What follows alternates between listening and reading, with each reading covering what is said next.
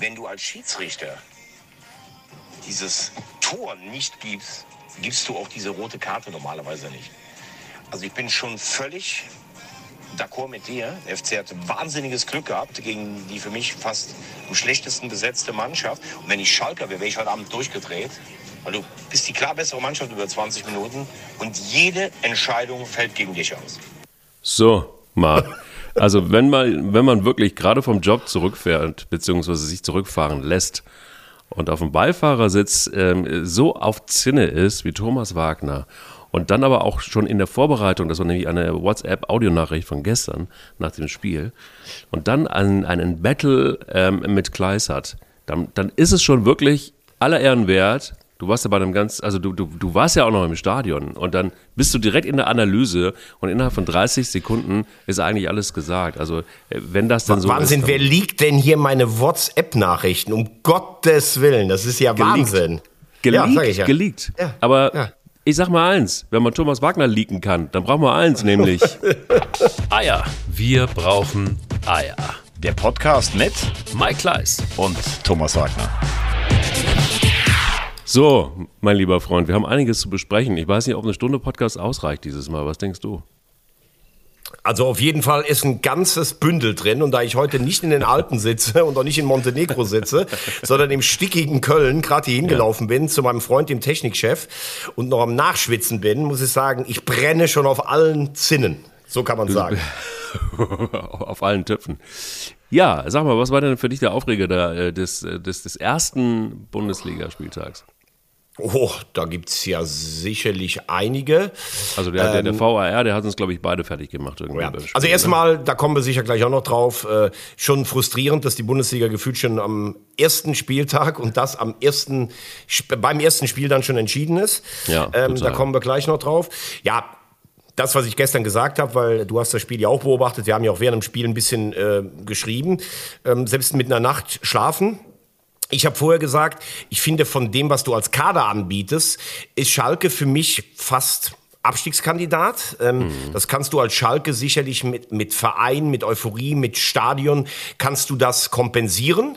Also Bochum würde man jetzt wahrscheinlich auch sagen, hat es schwer, auch nach dem ersten Spieltag. Ähm, dazu Augsburg, das hat sich ja auch alles ergebnismäßig so ein bisschen an, ähm, äh, schon angedeutet. Aber als Schalker, ähm, ich bin froh, dass Schalke wieder in der Bundesliga ist, aber ich, ich habe sonst mit Schalke wenig zu tun, wäre ich gestern insofern auf Zinne gewesen, weil schlechter kann ein Fußballspiel für dich einfach nicht laufen. Du bist ja, 20 Minuten, finde ich, ja. die klar bessere Mannschaft. Du bist grell, du läufst gut an, du bist mutig, du schießt ein unfassbares Traumtor. Mhm. Und eigentlich jede Entscheidung, die in einem Spiel noch mal eine andere Richtung geben kann, ist gegen dich. Äh, das können wir noch mal aufdröseln. Da kann ich den Frust von allen Königsblauen komplett verstehen. Und für den FC, für den der Tag ja eigentlich relativ beschissen angefangen hat, weil, oder vielleicht doch nicht, aber Modest ist eben weg und große Sorgen, war das natürlich ein extrem wichtiger Sieg gestern zum Einstieg in die Saison. Sehr gute Zusammenfassung. Es war auch, äh, äh, am Anfang habe ich gedacht, so was ist mit Schalke los? Das ist ja unfassbar. Die haben im Grunde genommen das gespielt, was Köln eigentlich machen wollte. Ähm, und damit haben sie, glaube ich, die Kölner überrascht.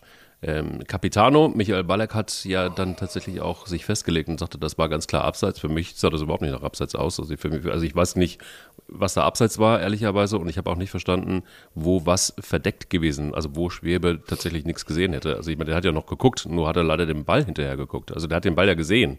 Also auch das müsste doch eigentlich ein VAR sehen. Wenn ich das irgendwie an meiner Flimmerkiste sehe, dann müsste das auch ein VAR, der irgendwie zehn Meter weit weg sitzt in Köln, doch auch sehen. Dass Mike, äh, eins, vielleicht, eins vielleicht ganz kurz dazu, weil ich mir schon mal so ein, so ein Keller, also weil der mir schon mal vorpräsentiert wurde, bei uns in der Sendung, damals bei 100 Prozent mit Laura, hatten mhm. die den bei uns ins Studio umgebaut.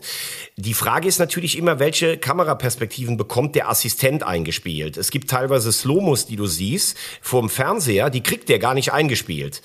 Und äh, ja, das ist, das ist natürlich klar, weil, weil das einfach...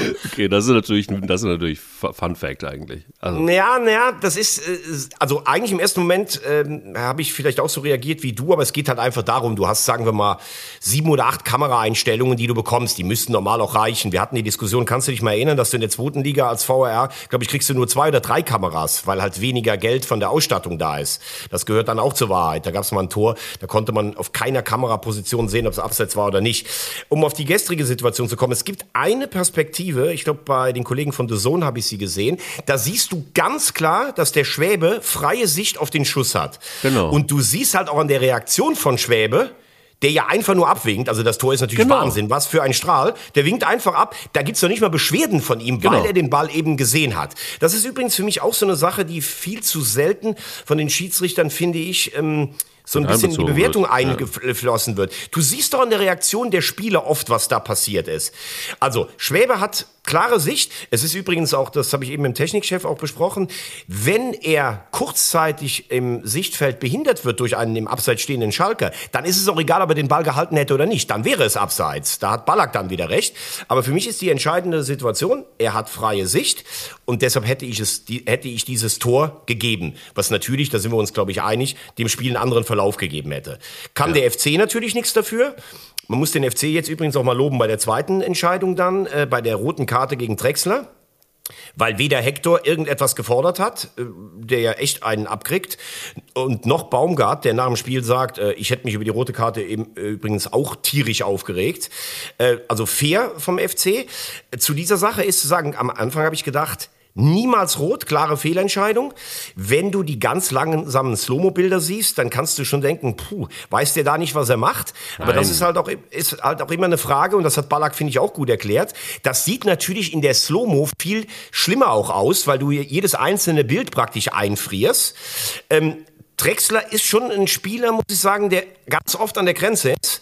Also, das ist jetzt nicht so, dass ich sage, nee, also der auf gar keinen Fall. Aber auch da würde ich sagen, das ist eher keine rote Karte. Und damit hast du zwei Entscheidungen. Jetzt überleg dir mal, du spielst weiter mit 11 und führst 1-0. Ist das ja was anderes als 0-0 und ein Mann weniger? Ja, total. Also ich bei, bei, bei Drexler ähm, ist es natürlich auch noch, noch hat, hat er noch ein bisschen Pfeffer drin, ne? Vorher bei Köln, dann bei Schalke. Ähm, das äh, hat noch eine gewisse Brisanz, aber ähm, du hast ja auch so gesehen. Also Jonas Hector ist dann auch hinterher noch zu ihm gegangen. Drexler war, war, war natürlich außer sich. Ähm, aber auch Marc Uth hat ja selber auch von den Kameras gesagt, bei The Zone, äh, Gelb hätte ihm auch gelangt, ehrlicherweise. Also da gab es jetzt einige Stimmen auch aus Köln raus, die dann irgendwie relativ klar waren. Und ähm, äh, ich bin nicht ganz bei dir, ich weiß nicht, äh, wie du darauf kommst, aber ich glaube nicht, dass Drexler wusste in dem Moment, was er da tut. Also es war ein Gestochere, dass er in dieser Situation die überhaupt nicht gefährlich war, da war überhaupt, da hat es nicht gebrannt oder so, dass er da so hingeht, erstmal grundsätzlich und darum stochert, da kann man sich fragen, okay, was ist da los, so, was hat der genommen? Aber äh, grundsätzlich, glaube ich, sind wir uns dann dabei. Ja, Mike, äh, ich finde schon, dass Spieler, und wenn das Uth so gesagt hat und auch die Reaktion von Hector, die können das schon einschätzen. Vor allen Dingen Uth auch bei, bei sich der, ähm, der Slow-Mo-Bilder. Ich habe nur gesagt, Jungs, die so lange dabei sind, wie und Drexler, der ist ja schon erfahren, die wissen oft auch schon, wo der Fuß dann hingeht. Ne? Und ähm, ich glaube, er hat das gestern so ein bisschen im Frust durch das nicht gegebene Tor und Köln wurde stärker. Hat er, ist er insgesamt ein bisschen zu hart eingestiegen, dass er Hector verletzen wollte. Das glaube ich auch nicht. Deshalb sage ich, ähm, es sieht in der Slow-Mo übel aus, aber Gelb hätte es da auch getan. Aber es war ja ein besonderes Spiel. Lass uns doch dann einfach tatsächlich weiter darauf einsteigen, wenn wir da schon auch damit angefangen haben. Ähm, es kam nicht am Freitag, es kam nicht am Samstag, am Sonntag ähm, war es dann so am Spieltag ausgerechnet und zwar morgens. So, ähm, so hat Herr Keller das dann auch beschrieben im Interview bei The Zone dass ähm, also tatsächlich dann doch irgendwie rausgekommen ist und man weiß es nicht, woher es kommt, aber durchgesteckt worden ist es. Deshalb hat sich Baumgart auch so aufgeregt, dass Modest den 1. FC Köln verlässt und zum BVB wechselt. Und ähm, dementsprechend musste das Spiel ja auch gewonnen werden, war ganz wichtig. Ähm, ich glaube, dass Baumgart und ähm, André Pavlak da auch einiges zu tun hatten, um die Mannschaft dann äh, tatsächlich auch gut aufzustellen. Da gab es eine große Überraschung mit Dietz, ähm, der in der zweiten Mannschaft des ersten FC Köln auch eine Woche vorher gegen Schalke gespielt hatte, gegen die zweite Mannschaft. Ähm, wie siehst du die gesamte Situation rund um Modest und das ganze Theater? Also erstmal finde ich, dass Dietz das gestern gut gemacht hat äh, in seiner Vertretungsrolle. Finde das dann auch von, von Baumgart letztlich gut äh, zu sagen, äh, ich werfe jetzt so einen Jungen in, in der, einfach in diese, in diese Position rein und hole jetzt keinen, vielleicht einen Adamian, der gelernter Stürmer ist oder sowas.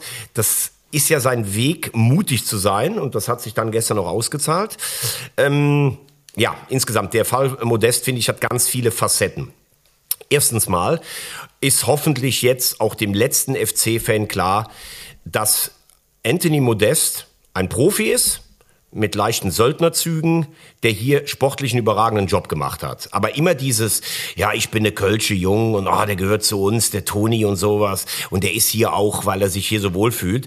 Das ist ja alles Bullshit, muss man ehrlich sagen. Der hat, äh, also um das nur noch mal aufzudröseln, der ist von Hoffenheim, wo sich kein Mensch mehr für ihn interessiert hat, ist er zum FC gekommen. Hat da richtig gut gespielt, hat geliefert. Dann fing er an, rum zu kokettieren, er braucht einen anderen Vertrag. Plötzlich ist er nach China geflogen, trotz ähm, Verbots des FC, zu einem Medizincheck. Hat sich dann da die Taschen voll gemacht, um irgendwie nach einem halben Jahr zu merken, der Fußball ist jetzt doch nicht so toll und so schön ist es hier in China auch nicht. So. Dann kam er irgendwie zurück unter Getöse mit dem Zehn-Jahres-Vertrag oder sowas. Dann hat er sich noch nicht mal, äh, hat er sich letztes Jahr entblödet nach dem Spiel gegen Wolfsburg, wo ähm, Jörg Schmatke von FC-Fans diffamiert wurde, zu erzählen, dass er so froh ist, ihm das geheim gezahlt zu haben. Dann alle so, oh, der Modest hat's ja dem Schmatke jetzt gegeben. So, und jetzt geht er plötzlich, erzählt er wieder am Ende der Saison, nachdem er eine Top-Saison äh, gespielt hat, erzählt er jetzt irgendwie wieder, ja, er müsste jetzt mal gucken und er müsste weg und sowas und kokettiert schon wieder mit irgendeinem Angebot ähm, aus Mittel- oder Nahost. Ähm, da muss ich ganz ehrlich sagen, das ist einfach ganz schlechter Stil von ihm. Der FC hat ihn zweimal aufgebaut, als er als seine Karriere in den, in den Seilen hing. Und ich frage mich jetzt gerade, ist das Jörg Schmatke jetzt auch schon wieder schuld, dass er nach Dortmund geht? Ähm, dass jemand noch mal ein Jahr Champions League spielen möchte, das kann ich verstehen.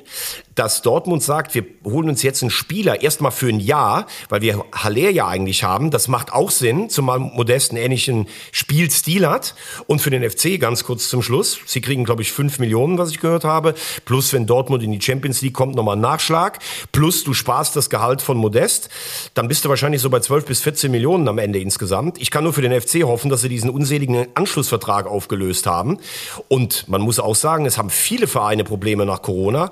Aber so dramatisch wie beim FC scheint es ja wohl nirgendwo zu sein. Weil wenn du Modest verkaufst, musst du ja damit rechnen, dass die Saison eine ganz andere wird von der Statik als vorher. Und da müssen wir dann auch noch mal auf den Säulenheiligen von Köln zu sprechen kommen. Alexander Werle, der hier immer noch gefeiert wird, der hätte den Verein saniert.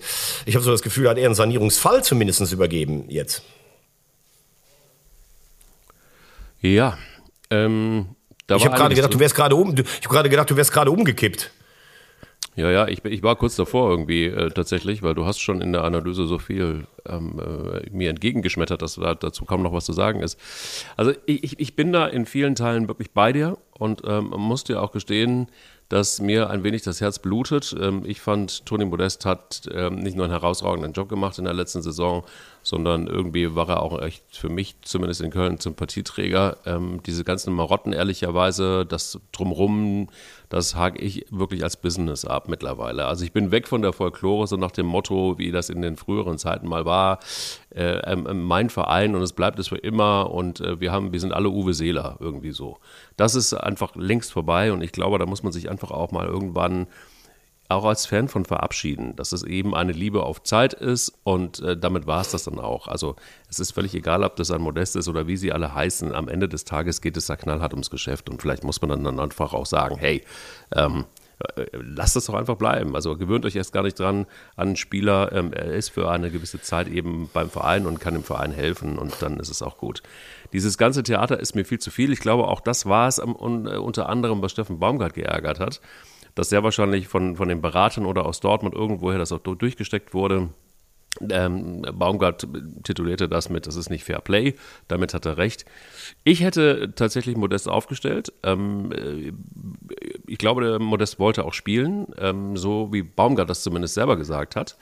Äh, dementsprechend hätte ich äh, tatsächlich einfach auch jetzt durchgezogen, so lange, bis eben einfach auch der Medizincheck durch ist äh, solange bis es eben hundertprozentig klar ist, dass er auch geht. Und solange hätte er gerade in so einem wichtigen Spiel ähm, wahrscheinlich der Mannschaft auch geholfen. Jetzt ist es gut gegangen, weil eben, du hast es ja sehr ausgiebig, ähm, sehr klug ähm, analysiert, dieses Spiel so gelaufen ist, wie es gelaufen ist. Und da gehörte auch eine ganze Portion Glück mit dazu. So schlecht war Schalke nicht. Ich habe sie so schlecht nicht gesehen in den ersten 20 Minuten. Ähm, dementsprechend war das tatsächlich der Ritt auf der Rasierklinge, auf der berühmten. Ich hätte ihn spielen lassen und natürlich gibt es dann Stimmen, die sagen, naja, aber wenn er doch so gut wie verkauft ist, nicht, dass er sich noch verletzt. Ja, aber ich glaube, das ist eine besondere Situation. Das hätte man dann auch noch absprechen können. Ich finde, dann hätte man das einfach auch noch sauber machen können. Mir waren da viel zu viele Emotionen drin. Äh, mir war da viel zu viel Taktik drin. Ähm, ich bin, ich glaube da am Ende niemandem. Ich glaube weder einem Modest noch glaube ich, dass die Kommunikation äh, so richtig gerade war. Sehe ich einfach nicht. Und äh, da war, war dieses ganze Taktikgehabe, geht mir ehrlich gesagt, das geht mir, wenn ich jetzt mache ich, jetzt mache ich mal den Baumgart, geht mir total auf die Eier und ähm, äh, ja, und, und kotzt mich auch an, weil ich als Fan dann am Ende des Tages denke, ey, sag doch einfach, was Phase ist und dann ist gut. Ja, aber ist es nicht eigentlich genau so, dass man äh, festhalten muss, dass es in dem Falle eben mal keine taktische Absprache war. Also der Trainer ist sauer und sagt das auch, weil ihm am Tag des Spiels kommt Unruhe rein und sein bester Stürmer ist weg. Der Sportchef muss natürlich ganz anders denken als der Trainer. Der muss irgendwie, und ich habe so das Gefühl von Christian Keller, ähm, da wird wirklich am Bleistift gespart, damit äh, nicht noch mehr Geld ausgegeben wird. Äh, das kann man jetzt gut finden und man sagt so, oh, Junge, mach doch hier nicht, äh, mach doch jetzt hier bitte nicht auf Sparminister. Aber die Situation scheint so prekär zu sein. Und dass der dann sagt, naja gut, jetzt haben wir uns geeinigt mit Dortmund und der bringt das Geld rein, muss ja auch sagen, wenn ein Spieler, der Mitte 30 ist, dir praktisch auf einen Schlag dich um 12 Millionen entlastet, das ist ja auch schon mal was. Wie gesagt, die Gefahr. Und die Frage ist, würde Modest wieder in die Nähe von 20 Toren kommen? Ähm, das, ist, das ist ja auch die Frage. Zur, äh, zur ähm, Causa, warum er gestern nicht gespielt hat. Ich weiß nicht, wie er sich verabschiedet hat, ob das alles sauber war. Aber da sind die Geflogenheiten ja meistens so, dass Borussia Dortmund dann sagen würde, also der kommt morgen zum Medizincheck. Äh, da würden sich ja alle kaputt lachen, wenn der sich jetzt im letzten Spiel dann noch äh, äh, verletzen würde und dann würde das nicht klappen. Also da sagt Dortmund dann schon, pass auf, wenn der jetzt kommt, dann spielt der auch nicht. Und dann wirst du als FC, wenn du die 12 Millionen brauchst, dann sagst du auch nicht, ne, der spielt aber jetzt für uns und dann verletzt er sich nachher noch. Also ich glaube, das ist eine schöne Vorstellung, wie du sie hast. Dann hätte er sich auch verabschieden können ins, äh, vor seinem Publikum. Glaube ich aber nicht, dass das mit den Transferrealitäten zwischen Köln und Dortmund vereinbar wäre. Gut, also, ähm, es bleibt abzuwarten, wie sich der erste FC Köln. Also, vielleicht. Aber, aber das, das würde ich dich gerne noch fragen, lieber Mike. Ähm, Nochmal, du kommst nach Europa, klar, du bist auch mal abgestiegen, es ist Corona da und sowas, aber wenn ich jetzt den Fall Anderson sehe, zum Beispiel, der nach Kopenhagen sollte, der durch einen Medizincheck fällt, was wir seit drei Jahren hier übrigens sagen, dass de dessen Knie nicht mehr profitauglich ist, dann muss man sich mal vorstellen, wie der FC eigentlich auf diese, in diese Phase kommen konnte, dass du trotz Qualifikation für Europa deinen Etat um 20 Prozent abspecken musst und deine besten Spieler weggeben musst. Also, pass auf, Anderson gehe ich gleich sofort nochmal drauf ein, aber ganz kurz noch ein letztes zum Thema Modest. Ich hätte mir halt einfach in diesem Moment gewünscht oder in, bei, bei, diesem, bei diesem Case gewünscht, dass sich einfach jemand hinstellt. Sowohl Keller als auch Baumgart haben so Ansätze geliefert. Aber ich denke, es wäre einfach nur gerade gewesen, hätte man einfach den Fans draußen mal erklärt, wie, was Phase ist. Nämlich, dass man mit 34, und das ist bei Bayern München ganz genau so, dass man mit 34 keinen Spieler mehr als ein Jahr verlängert. Das ist das eine. Das ist einfach so. Punkt um, weil man nicht weiß, äh, wie sich das alles entwickelt. Und das andere ist, dass der erste FC Köln, und das hätte man auch nochmal sagen können, ungefähr das und das und das äh, an diesem Deal verdient. Und das kann man gut gebrauchen. Das braucht man letztendlich auch, einfach um sich weiterentwickeln zu können und einfach auch die finanzielle Situation nochmal darstellt. Also es einfach einordnet. Das hätte ich mir gewünscht, dass es nicht passiert. Das war mir deshalb alles viel zu emotional. Ähm, Punkt. Anderson ist allerdings ein Reizthema, wo ich mich frage, wie kann das passieren? Wenn also jemand, ähm, ich weiß nicht, wie oft ist der jetzt äh, durch einen Medizintest gerauscht? Es war ja nun das, das, das ein oder andere Mal. Also das kann ja nicht sein, dass bei dem alles in Ordnung ist. Und ich frage mich, war das, und, und er hatte ja schon Probleme, als er in Köln gestartet ist. Also was ist da eigentlich da passiert? Und wer trägt da die Verantwortung? Und wer muss sich da letztendlich einfach auch mal fragen, ob das alles gerade war? Weil ich kann mir nicht vorstellen, dass jemand, ein Spieler, der schon verletzt angekommen ist, der dann nie richtig in, Form gekommen ist und in der Verlängerung andauernd durch einen Medizintest geflogen ist ähm, und kein Verein der Welt wollte ihn dann daraufhin mehr haben. Also auch da müsste man doch einfach mal sagen, was Phase ist oder nicht. Also kann man nicht einfach, kann man sich nicht einfach hinstellen und kann sagen, mh, hm, okay, hat sich einfach überhaupt nicht gut entwickelt, ähm, das Knie ist kaputt, er ist ein Sportinvalide oder aber es ist, äh, keine Ahnung, nicht richtig ausgeheilt, wir müssen weiter probieren, irgendwas. Aber da passiert einfach gar nichts in Sachen Kommunikation. Nichts. Gut, du kannst natürlich, wenn du jetzt sagst, äh, das Knie bei Anderson ist übrigens kaputt, dann vergibst du natürlich die letzte Chance, dass du vielleicht noch für ihn 1,5 oder 2 Millionen bekommst. Äh, ich glaube, dass du es aus diesen Gründen einfach nicht sagst.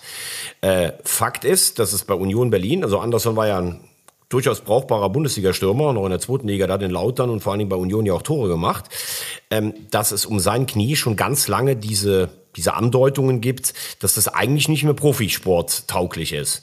So, und da muss man sich dann die Frage stellen, und das ist ja dieser Gesamtzusammenhang, damals, als Werle hier angefangen hat, hat er zu Beginn äh, Einsparungen vorgenommen, er hat dann auch vom sportlichen Erfolg äh, Stöger Schmatke profitiert und irgendwann hat sich das Ganze verselbstständigt und es, er wurde so eine Art Sonnengott und er hat ja auch äh, einen Armin Fee verpflichtet, der letztlich einen total überteuerten äh, Kader hier zurückgelassen hat. Er hat einen Horst Held ähm, verpflichtet, der unter anderem ähm, Anderson eingekauft hat und irgendwie scheint der FC mit Vollgas finanziell Richtung Wand zu fahren und deshalb musst du Modest verkaufen. Also deshalb nochmal, ich würde denken, ähm, die FC-Fans sollten vielleicht ein bisschen oder einige FC-Fans mit einigen Bildern nochmal klarkommen. Also Werle ist nicht der Finanzgott, für der, den er gehalten wird. Der hat hier ganz schön eine prekäre Situation im Finanziellen hinterlassen, weil auch seine Sportchefs, die er übrigens ausgesucht hat, nicht geliefert haben. Und Modest ist einfach ein richtig guter Fußballer. Er ist ein totaler Egomane, der erstmal nur auf sich guckt, dann guckt er auf Anthony Modest und dann guckt er auf sein Konto. So, das ist Fakt. Und wenn man das alles zusammenzählt, dann muss der FC sehr dankbar sein, dass er gestern das Spiel gewonnen hat damit du nicht von Anfang an in, in ein Fahrwasser reinkommst, ähm, was negativ ist. Auf der anderen Seite gibt dir das jetzt ein bisschen Ruhe und ich glaube auch mit einer gewissen Heimstärke und mit dem Mut von Baumgart wird der FC sicherlich nicht so eine Saison spielen wie letztes Jahr, aber ich glaube nicht, dass sie absteigen. Gut. Also, ich glaube, zum FC ist alles auserzählt. Ähm, ich weiß nicht, ob er noch. Ähm, Gibt es schon Ersatz eigentlich für Modest? Hast du was gehört? Ja, gestern haben sie halt gesagt, dass Herr Gotha angeblich im Gespräch ist. Das ist der Kapitän von Kräuter führt. Äh, in dem Segment scheinst du dich jetzt bedienen zu müssen. Offensiver Mittelfeldspieler, der aber auch manchmal in der Spitze spielen kann. Äh, in Fürth herausragend. Kostet angeblich 1,5 Millionen. Ja, das scheint dann das Regal zu sein, in dem man sich bedienen muss. Also, dann haben wir das auch tatsächlich auserzählt. Die Frage ist jetzt einfach, ähm, wer könnte der ähm, neue Vize-Welt, äh, Vize-Weltmeister, der neue Vize, Vize-Rekordmeister auch nicht, also der neue Vizemeister ähm, werden, denn ich glaube, wir können jetzt schon mal sagen, Glückwunsch äh, zur Meisterschaft erst, ähm, geht nach Bayern München, weil ähm, ich glaube, da haben wir keine Wolltest du gerade sagen, Glückwunsch zur Meisterschaft, erster FC, nee, wolltest du nicht sagen. FC ne? äh, Kaiserslautern. genau, zweite Liga und Aufstieg in die erste Liga, weil wir sind Zweiter, aber darauf können wir vielleicht später noch eingehen. Äh, genau, Schalke 05, oder? Wie war das? Ähm, Bayern München 6-1 gegen Frankfurt. Ich glaube, das ist ein klarer Statement gewesen, oder? Und wenn man das Spiel gesehen hat, dann gibt es da keine weiteren Fragen mehr. Da können wir einfach irgendwie Platz 1 schon mal abhaken. Du hast es weißt du, was ich so bitter finde? Du hast dir ja als äh, DFL mittlerweile überlegt, okay, wir geben den Bayern kein Heimspiel mehr, dass die in Reihenfolge dann äh, äh, Bremen und den HSV und Schalke mit 8-0 abgeschossen haben und so, damit man immer noch der Illusion erliegen kann, wir hätten eine spannende Liga. Letztes Jahr hat das ja funktioniert, 1-1 in Gladbach mit viel Glück ähm, damals für die Bayern. Ähm, aber das war natürlich schon maximal frustrierend. Also es stellt sich davor der Europa League-Sieger aus der Bundesliga, der eigentlich eine gute Vorbereitung gespielt hat, hat, der im Pokal in Magdeburg gewonnen hat, der mhm. gute Spieler gekauft hat. Und die verlieren zu Hause 1-6 und ich glaube, nach 37 Minuten steht schon 0 zu 4. Also Frankfurt wurde ja filetiert, mein lieber Herr Gesangverein. Ähm, ich glaube auch der ein oder andere äh, Frankfurter ist jetzt nach drei Jahren Dauerhöhenflug vielleicht jetzt erstmals so ein bisschen unsanft ähm, geweckt worden. Bisschen finde ich auch ein bisschen schwierig, also mit der mit der Pyromanie da vor dem 0-1 bei Trapp Qualms im Strafraum. Er sieht bei dem 0-1 dann auch beim Freistoß übrigens nicht gut aus. Aber das war ja erstarrt wie ein Kaninchen vor der Schlange. Und ich habe so ein bisschen das Gefühl gehabt, so am Ende der vergangenen Saison haben die Bayern ja auch richtig Shit bekommen. Zu Recht, wie ich finde. Ähm, Im Pokal waren sie schon raus, gegen Villarreal in der Champions League raus, Meisterschaft nicht mehr gut gespielt, Nagelsmann unter Druck. So, und jetzt hatte man das Gefühl, ach, die haben schon noch Bock und vor allen Dingen, um mal zu zeigen, es geht auch ohne Lewandowski. Und wenn die Bayern so spielen, dann kannst du das Ding natürlich jetzt schon wieder abhaken. Meine Hoffnung, die Saison ist ja dann noch ein bisschen dicht äh, getakteter. Du spielst eine WM, in der Rückrunde kommen dann die Spieler teilweise auch von, du musst ja auch so eine WM im Kopf verarbeiten. also sollte Dortmund bis zum Winter noch dran sein und vielleicht nicht ganz so die Belastung bei der Weltmeisterschaft haben, dann wäre vielleicht noch was drin. Für Dortmund halt einfach wichtig jetzt zu punkten. Egal, ob der eine 6-1 oder der andere 1-0 gewinnt. Es gibt halt drei Punkte. Leverkusen hat es übrigens gut gemacht in Dortmund, hatte auch Pech nachher hinten raus. Ähm, aber um es mal zu sagen, also was so ein Musiala aufgezogen hat da am Freitagabend, das war schon äh, beeindruckend, beängstigend für die Bundesliga. Hm, Finde ich auch muss ganz ehrlich sagen, wer mir sehr, sehr gut gefallen hat und äh, tatsächlich ähm, für mich tatsächlich ein, ein, ein Riesenfavorit ist ähm, in der Verfolgerjagd, ist ähm, der SC Freiburg. Was die abgeliefert haben gegen, gegen Augsburg, fand ich tatsächlich wirklich spielerisch, fand ich das fantastisch streckenweise. Also nochmal eine ganze Schippe besser als das, was ich in der letzten Zeit von Frankfurt, äh, von, von Freiburg gesehen habe. Bin immer noch, äh, ihr merkt das schon, ich hänge immer noch im 1 zu 6 äh, Frankfurt gegen Bayern. Nein, ernsthaft jetzt. Also ich fand, Freiburg hat einen wirklich richtig guten, tollen Fußball gespielt. Ähm, ähm, ich finde auch den Kader tatsächlich richtig gut.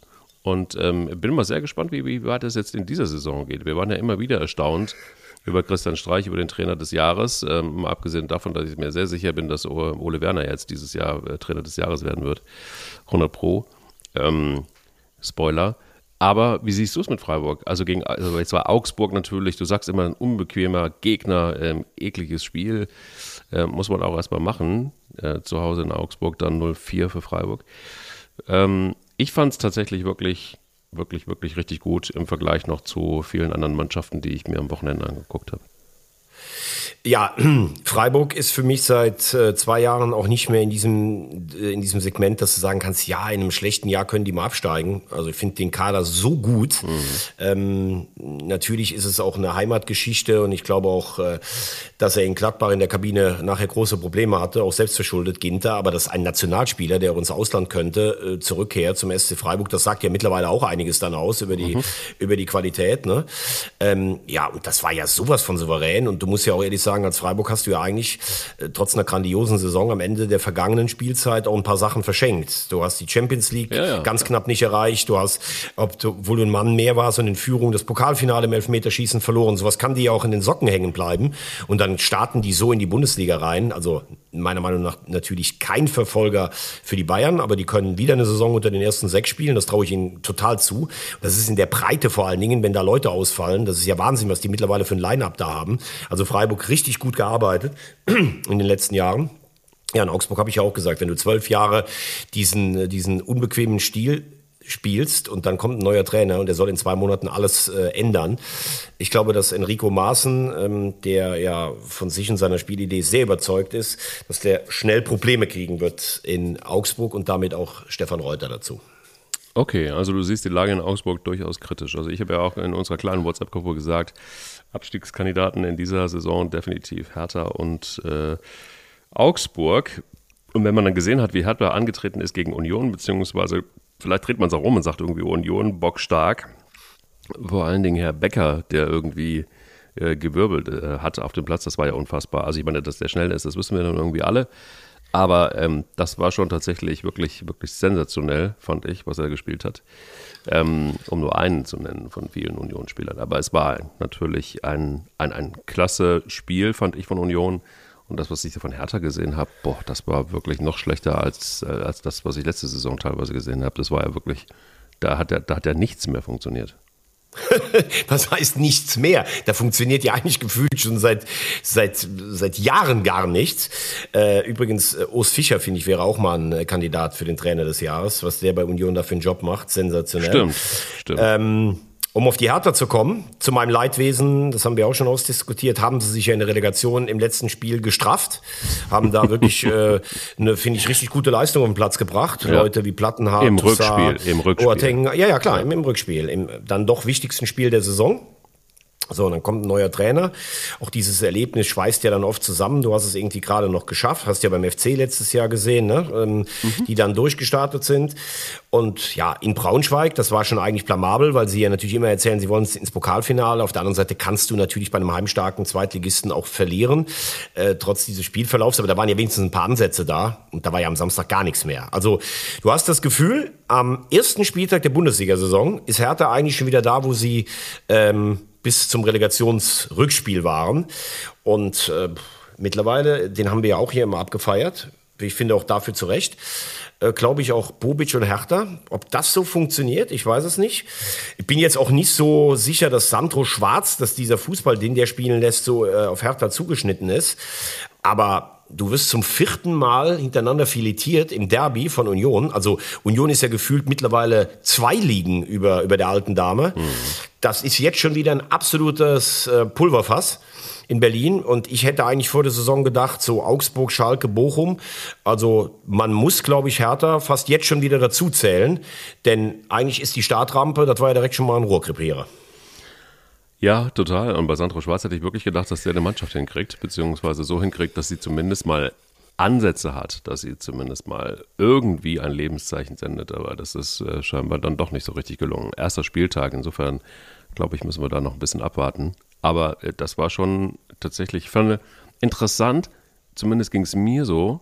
Ich hatte selten einen ersten Spieltag, wo man doch relativ viel lesen konnte. Ähm, und auch so den Zustand, es sind natürlich einige wahrscheinlich noch nicht so richtig in Form hundertprozentig, aber du siehst ja tatsächlich ähm, auch, wie, wie, wie gespielt wird und äh, welche, welche Spieleinstellung man da hat. Ähm, und das hat mich schreckenweise schon äh, überrascht. Ich muss auch ganz ehrlich sagen, dass so dieses übermächtige Leipzig in Form von spielerischen Qualitäten ähm, und, und, und dieses brutale Spiel nach vorne, habe ich überhaupt nicht mehr gesehen gegen Stuttgart. Ähm, und, und Stuttgart hat mich umgekehrt wiederum sehr beeindruckt, ähm, dass sie tatsächlich sich äh, doch stabilisiert haben. So habe ich es zumindest gesehen. Wie siehst du es? Ja, Stuttgart hat gestern, finde ich, gut dagegen gehalten. Zur Wahrheit gehört aber auch, dass Müller, der Torwart, der beste Mann am Platz war. Mhm. Also das hätte Leipzig schon gewinnen müssen, eigentlich, das Spiel. Mhm. Aber die Vorbereitung ist schon schleppend. 5-0 gegen Liverpool verloren, 5-3 gegen die Bayern im Supercup, erste Halbzeit vorgeführt. Äh, Leimer wird wahrscheinlich noch gehen, der hat ja auch nicht gespielt. Dafür kommt ja angeblich Timo Werner zurück. Ähm, das ist ein Transfer meiner Meinung nach, der, der schon Sinn macht, weil Leipzig ja sich auch ein bisschen schwer getan hat, Tore zu machen und äh, Werner sich umgekehrt bei Chelsea so ein bisschen schwer tut unter, unter Thomas Tuchel. Also wenn der zurückkommt, der garantiert dir wahrscheinlich schon um die 20 bis 25 Tore in der Bundesliga. Ähm, aber ich hätte ja auch gedacht, dass so Leipzig die Startrampe, erster äh, Titel der Vereinsgeschichte jetzt nutzt, so ein bisschen durchzustarten. Äh, ja, dazu musst du aber, wenn du dann sagst, du willst eigentlich bei den Bayern in der Verfolgerrolle bleiben, dann ist eigentlich ein 1 zu 1 in Stuttgart zu wenig. Ähm, spielen jetzt, glaube ich, zu Hause gegen Köln. Ähm, du musst ja jetzt auch sagen, die, die Mannschaften, gerade die, die europäisch äh, Beteiligten, die haben ja jetzt extrem wenig Zeit, auch noch in den Trainingsrhythmus reinzukommen. Du hast jetzt noch knapp drei Monate, dann beginnt die WM. Und in diesen drei Monaten hast du jetzt noch 14 Bundesligaspiele, eine Pokalrunde und sechs europäische Auftritte. Köln, wenn sie weiterkommen, sogar acht. Also das heißt, äh, da ist jetzt auch nicht mehr viel Möglichkeit zu sagen, wir haben mal eine Trainingswoche, da können wir noch mal irgendwie was, was einstudieren. Du musst jetzt da sein, ne? sonst hast du vielleicht schon vor der WM all deine Ziele verspielt. Letztes Bundesligaspiel, bevor wir in die zweite Liga gucken, Dortmund gegen Leverkusen. Ich muss ganz ehrlich sagen, das war für mich das langweiligste Spiel am ersten Spieltag, oder? Also ich, ich habe da wirklich ehrlich gesagt ein paar Mal reingeguckt und dachte mir so, oh, nö, komm, dann doch wieder oh. woanders reingucken. Hm, Habe ich jetzt nicht so empfunden, mag aber auch daran liegen, dass ich im äh, ICE nicht permanent so guten Empfang äh, für Sky Go hatte. Ähm, ich muss sagen, ich finde, dass Dortmund eigentlich eine ganz gute erste Hälfte gespielt hat. Ähm, angetrieben vorne so von, von, von Malen und von Reus. Ich finde, das hat schon ganz gut, hat gut funktioniert. Leverkusen ist dann immer stärker geworden im Laufe des Spiels, haben auch ein bisschen Pech gehabt mit knappen Abseitsentscheidungen. Schick, der was liegen gelassen hat, Kobel, der stark gehalten hat. Also ein Spiel, wo du als Leverkusener Trainer auch so ein bisschen verzweifelst. Ähm, insgesamt finde ich auch, fand ich die bemerkenswert bei dem Spiel, die Szene, wie Radetzky das selber eingeschätzt hat. Er hätte bei der Schulung nicht genug aufgepasst mit diesem unglücklichen Handspiel da knapp vor der 16er Kante. Ähm, aber das waren halt genau die Spiele, die Dortmund letztes Jahr, wir haben Hause gegen Leverkusen und Leipzig verloren. Für mich die Nagelprobe eigentlich jetzt schon am kommenden Freitag. Freiburg gegen, gegen Dortmund. Sollte Dortmund das gewinnen, das wäre so ein Statement. Hey, wir sind dieses Jahr einen Schritt weiter, aber wir haben gerade über die Stärke von Freiburg geredet. Also vielleicht ist am Freitagabend hat vielleicht Dortmund auch schon in Freiburg verloren und dann können wir die Schale tatsächlich einfach so per Einschreiben sofort wieder an dieselben da schicken. Okay, gut. Lass uns einen Blick in die zweite Liga werfen. Und ähm, hat es vorhin schon gespoilert. Ich bin sehr verliebt wieder. Du weißt auch warum wahrscheinlich, ne? Ja klar, du erzählst ja seit äh, Beginn der Saison, dass der FCK durch ist. Mhm. Nein, du sagst seit Beginn der Saison, dass der FCK für dich in den Kreis der Aufstiegsanwärter sogar gehört oder der geheimen, der geheimen Favoriten. Ja. Das glaube ich nach wie vor nicht. Ähm, Dirk Schuster hat ja gestern auch gesagt, dass es spielerisch eigentlich zu wenig war. Ähm, aber natürlich kann sich über Erfolge, die haben jetzt ein Auftaktprogramm gehabt, Hannover, Kiel äh, und äh, St. Pauli, das ist ja keine Laufkundschaft, und haben sieben Punkte. Da, aller Achtung, äh, freut mich total für den Betze. Du weißt ja, dass ich da auch große Sympathien hege. Mhm. Ähm, trotzdem glaube ich, dass das von der spielerischen Substanz dann nicht reichen wird, um bis äh, ganz oben mitzuspielen. Aber du hast natürlich jetzt schon zwei Heimspiele vor 40.000 gehabt, du hast beide gewonnen. Das heißt, du glaubst als Mannschaft ja auch daran, dass du jede Mannschaft zu Hause schlagen kannst. Und das ist natürlich an dem Standort extrem wichtig. Ähm, ja, vorne stehen Mannschaften wie Regensburg, habe ich vor der Saison gesagt. Ich glaube, dass die dieses Mal Abstiegskandidat sind. Die sind im Pokal weiter. Die haben sieben Punkte. Das ist sehr ordentlich. Lautern kommt dann dahinter. Und Paderborn, habe ich auch zu dir gesagt, gut verstärkt meiner Meinung nach, spielen einen spektakulären Fußball. Und wenn du mal siehst, da haben bis runter zu Platz neun, haben nach drei Spielen die Mannschaften sieben oder sechs Punkte das spricht schon für eine enorme Ausgeglichenheit. Was man aber auch sagen kann, ist, ähm, dass die große Fußballmarke Hannover 96 dann doch ein paar Probleme mehr hat, als man das vielleicht erwartet hat. Ja, das ist wohl wahr. Aber äh, mal ganz ehrlich, kannst du dich daran erinnern, wenn der erste FC Kaiserslautern jemals einen wirklich überragenden Fußball gespielt hat? Das ging ja, das ging ja, das ging ja eigentlich nur über Kampf. Also da, da waren ja wirklich nur Kampfschweine, ob Olaf Marschall, ob, ähm, also you name it. Ganz ja, aber du hattest natürlich schon, du hattest natürlich, wenn, wenn du ganz ehrlich bist, du hattest zum Beispiel 98, hattest du äh, den jungen äh, Michael Ballack, da hattest du sogar noch einen Breme, der kam immer, war immer so ein Spieler zwischen der Bank und dem, äh, und dem Feld. Du hattest einen Cutledge, der konnte von hinten raus schon ordentlichen Fußball spielen. Du hattest in der 91er Generation Demir Hotic, das war so ein richtiges Schlitzohr, der konnte kicken und ähm, war wirklich mit allen Abwassern gewaschen. Du hattest einen Kunz und Labadia vorne. Gewaschen ist ein sehr schönes. Äh, äh, ja, das ist der, der hat Nobby Dickel mal bei Frank Mill gesagt, mit allen Abwaschern, Abwassern gewaschen. Das wird der Titel dieser Episode, mit allen Abwassern gewaschen, das kann ich dir sagen. Ja. ja, also ich weiß, was du meinst. Natürlich war auf dem Betze wurde immer Fußball gearbeitet. Das gehört ja auch zur Identität dieses Clubs, wie in Gladbach meistens schöner Fußball gespielt wurde. Es gibt ja Vereine, die haben, die stehen dann schon für irgendetwas.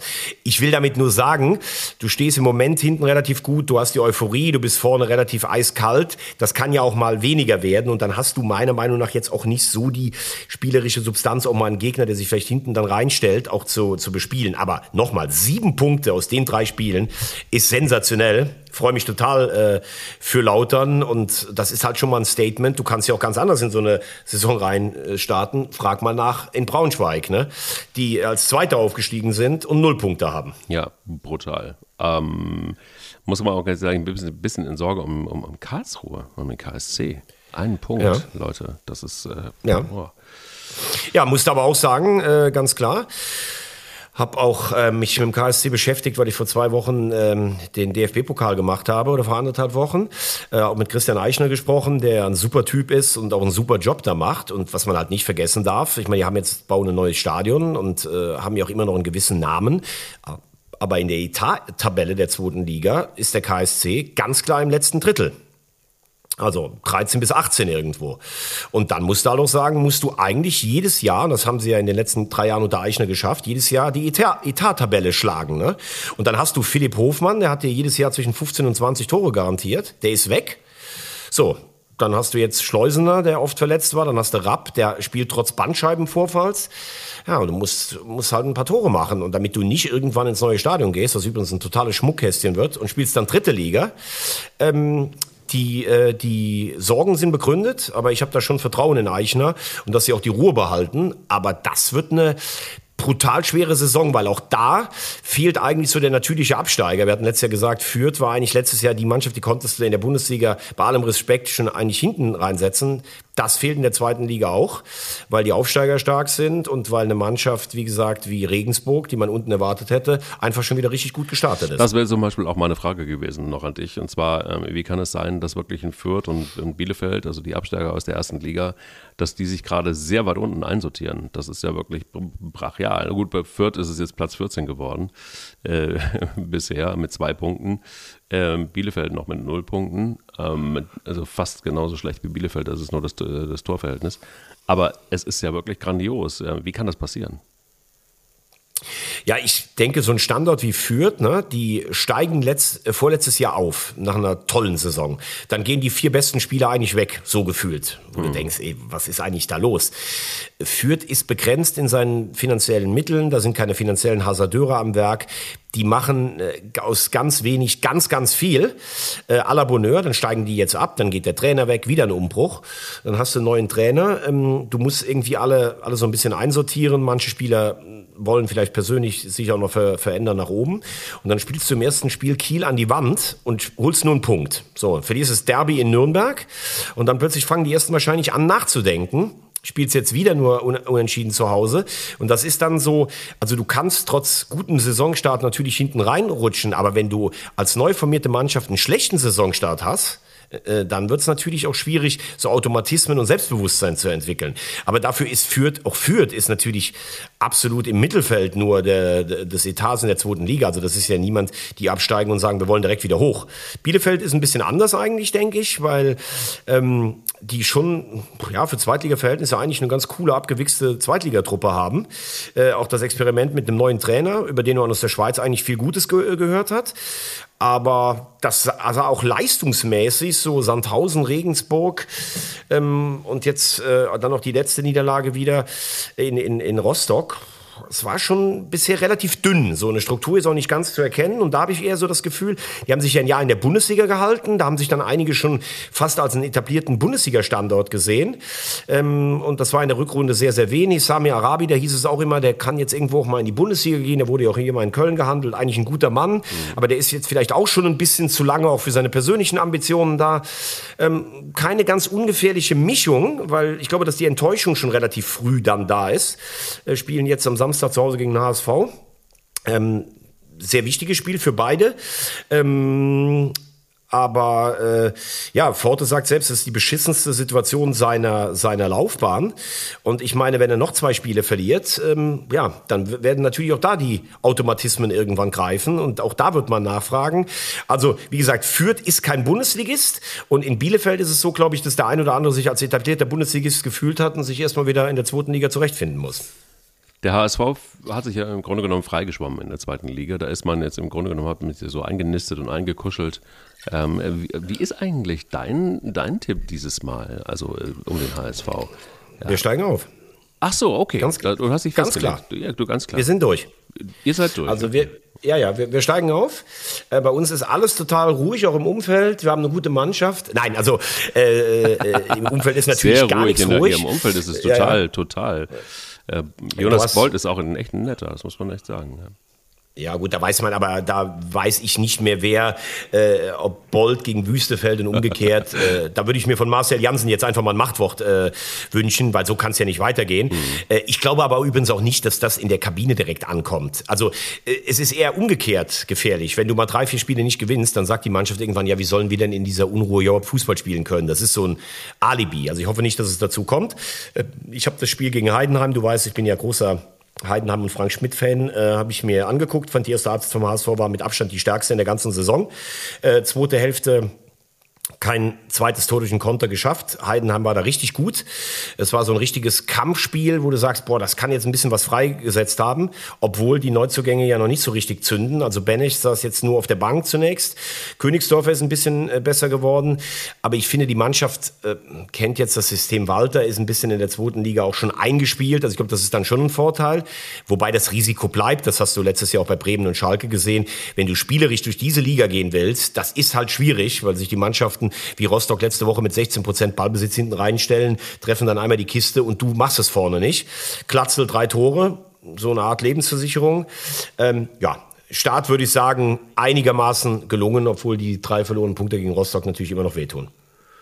Also ich glaube auch, dass der HSV durch ist. Ähm, ich glaube tatsächlich, dass, dass äh, der erste FC Kaiserslautern noch nicht durch ist. Das wird ähm, leider in Relegation, äh, in der Relegation dann gegen Bochum kommen und dann Boah. Dann steigt. Also wenn du jetzt, glaube ich, irgendwo äh, Geld setzt, Relegation, Bochum gegen Kaiserslautern mhm. und setzen Huni ein, mhm. da würde ich sagen, können wir die nächsten vier Weihnachtsfeiern ähm, können wir per Flug auf dich buchen. Das gibt mal richtig Asche, glaube ich. und, und wenn dann der erste FC Kaiserslautern aufsteigt in die erste Liga, ähm, dann sind wahrscheinlich die nächsten zehn Weihnachtsfeiern drin, oder? Ja, glaube ich auch. Also ich glaube, das gibt, ich werde mich da direkt jetzt mal erkundigen bis nächste Woche, was wir da machen können. Ja. Aber lass uns doch noch ganz kurz gucken ähm, in, die, in die dritte Liga. Mhm. Ähm, Saarbrücke hat das kleine Derby gegen Elversberg gewonnen. Ja. Sechs Punkte. Muss, Deine Saarbrücke. Muss man auch erstmal sagen. Ich meine, Elversberg ist ja mittlerweile eine Macht im Fußball geworden. Also spätestens nach dem DFB-Pokal. Und ähm, ich muss auch ganz ehrlich sagen, dass Saarbrücken, ähm, damit hat man ja immer mal so ein bisschen gerechnet. Ähm, die waren immer mal wieder tatsächlich wirklich auch nah dran. Ich könnte mir gut vorstellen, äh, dass es dieses, in diese Saison klappt, oder? Also gegen Elbersberg, gegen den großen Lokalfavoriten, das Derby 2-0 gewinnen, das hat auf jeden Fall schon mal für jede Menge Aufschwung gesorgt. Aber Saarbrücken war auch tatsächlich so in den letzten Jahren, haben sie sich langsam wieder gemausert. Ähm, ich bin mal gespannt, wo es jetzt in dieser Saison hingeht. Es wäre schön wenn, wenn das mal wieder in eine Richtung wenigstens äh, zweite Liga gehen könnte. Ingolstadt ähm, auf Platz 1, das hat mich total gewundert, ehrlicherweise, dass sie wirklich sechs, mit sechs Punkten da oben stehen. Ähm, Na gut, aber die haben natürlich auch, muss man schon noch sagen, äh, eine gute Mannschaft. Ne? Also äh, ein Testro, ein Schmidt vorne, also die haben ja, ja, immer Kohle auch. Das ist ja so ein Club zwischen zweiter und dritter Liga. Ja. Dieser Röhl, Merlin Röhl, merkt ihr den Namen? Also wenn der sich nicht schwer verletzt, ganz stabiler Junge auch im Kopf, der taucht auf jeden Fall in der Bundesliga auf. Ähm, ja, aber es sind jetzt schon die Mannschaften so ein Stück weit oben, die man da erwarten kann. 60 hat ja enorm aufgerüstet, also Kölner, der Trainer sagt ja praktisch übersetzt, entweder ich steige auf oder ich bin meinen Job los. Ähm, dieses Jahr muss es äh, gefühlt klappen. Dresden hat jetzt das erste, erste Spiel in diesem Jahr gewonnen. Das muss man auch mal ganz klar festhalten. Ne? Mhm. Ähm, Osnabrück ist da, ähm, Saarbrücken ist da, Waldhof hat Ambitionen. Also ich glaube, dass das auch sehr interessant und sehr spannend äh, über, über ganz weite Teile der Saison bleiben wird. Wie sieht es mit Rot-Weiß Essen aus? Großer Tradition. Geil, ja, das, ja, ja, das, äh, da muss ich ehrlich sagen, das vielleicht auch so noch äh, zum, zum Abbinder. Ich war am Freitagabend da ähm, für Magenta. Mhm. Also Duisburg gegen Essen, ey, das war ja Pottromantik vom Allerfeinsten. Voll, oder? Stadion da bist du wieder in den 50er Jahren, du. Aber voll. Ey, das ist einfach nur geil. Ey, Ennards Dietz war vor dem Spiel bei mir am Mikrofon, der hatte Tränen in den Augen, weil er gesagt hat, er findet es einfach so schön, dass Bernhard das Stadion Dietz. mal wieder voll ja, ja, ich hab's gesehen. Bernhard Dietz, ja, ja. Sensation, muss man ehrlich sagen. Der hat dann auch Geschichten über Willy Lippens erzählt, den hatten wir auch eingeladen. Er möchte aber nicht mehr von der Fernsehkamera. Schöne Grüße nach Essen an dieses Original der Bundesliga. Friedhelm Funkel war in der Halbzeit da, Stadion war voll, beide Fanlager, total total motiviert, aber alles friedlich. Äh, Lautstärke, das war also ganz ehrlich, du hattest von der Lautstärke das Gefühl, das war mehr als Bundesliga. Äh, Duisburg 2-0 geführt, Essen dann das 2-2 gemacht. Äh, das war so Pottromantik, Fußball, Currywurst, Schranke, Manta-Platte. Es war alles da. Einfach geil, muss ich sagen. Und da kann ich dir mal Folgendes sagen. Wenn ich so sehe, welchen Zirkus ein Stefan Effenberg oder Mario Basler um die eigene Person veranstaltet, wird mir schwindelig. Früher hätten wir die im Training ein paar Mal richtig weggegrätscht, dann wäre Ruhe gewesen. Puh. Wer hat das denn gesagt? Na? Willy Landgraf, oder? Nein, das war Bernhard Dietz. Bernhard Dietz hat das, das gesagt. Bernhard Dietz. Das ist ja geil. Ja. Und das ist jetzt wirklich nicht abgesprochen. Ich sag was über Bernhard Dietz und du hast das, äh, den Abschluss, das Abschlusszitat über ihn rausgesucht. Ich habe es ja hinten raus aufgehoben, weil ich es gesehen habe bei dir bei Insta, dass du mit ja. ihm gesprochen hast. Ich habe hab leider das Interview nicht gesehen. Ähm, man muss aber ganz ehrlich sagen, das war so viel Romantik pur, tatsächlich diese beiden Mannschaften äh, gegeneinander. Und äh, Rot-Weiß Essen, ich bin großer Rot-Weiß Essen, äh, nicht Fan kann man nicht sagen, aber ich finde diese Magie, die diese, diese, dieser, dieser Verein ausstrahlt, ist ja immer noch, also das ist immer noch krass irgendwie tatsächlich. Jeder der Pass auf, das sage ich dir jetzt mal, wenn du das nächste Mal hier in der, äh, in der alten Heimat bist, ne? Ja. dann nehme ich dich mal, weil die, wir machen ja keinen Videovlog. Also die Leute wissen ja teilweise gar nicht, wie gut du aussiehst. Ne? Du bist ja wirklich so der. Hör auf also jetzt, ich, nenne dich, ja der, ich nenn dich ja der David Beckham des Podcastes. So.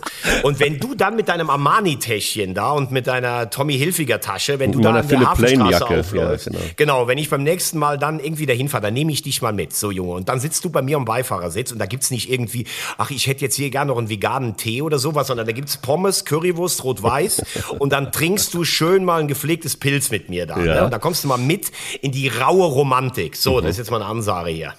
So, und wenn man als äh, Co-Host von Thomas Wagner mit Bernhard Dietz eine Bratwurst essen muss, dann braucht es vor allen Dingen wirklich eins, nämlich äh, dann braucht's. Da brauchst du richtige, dicke Eier. Ruhrgebietseier. Eier. Wir, wir brauchen. Eier.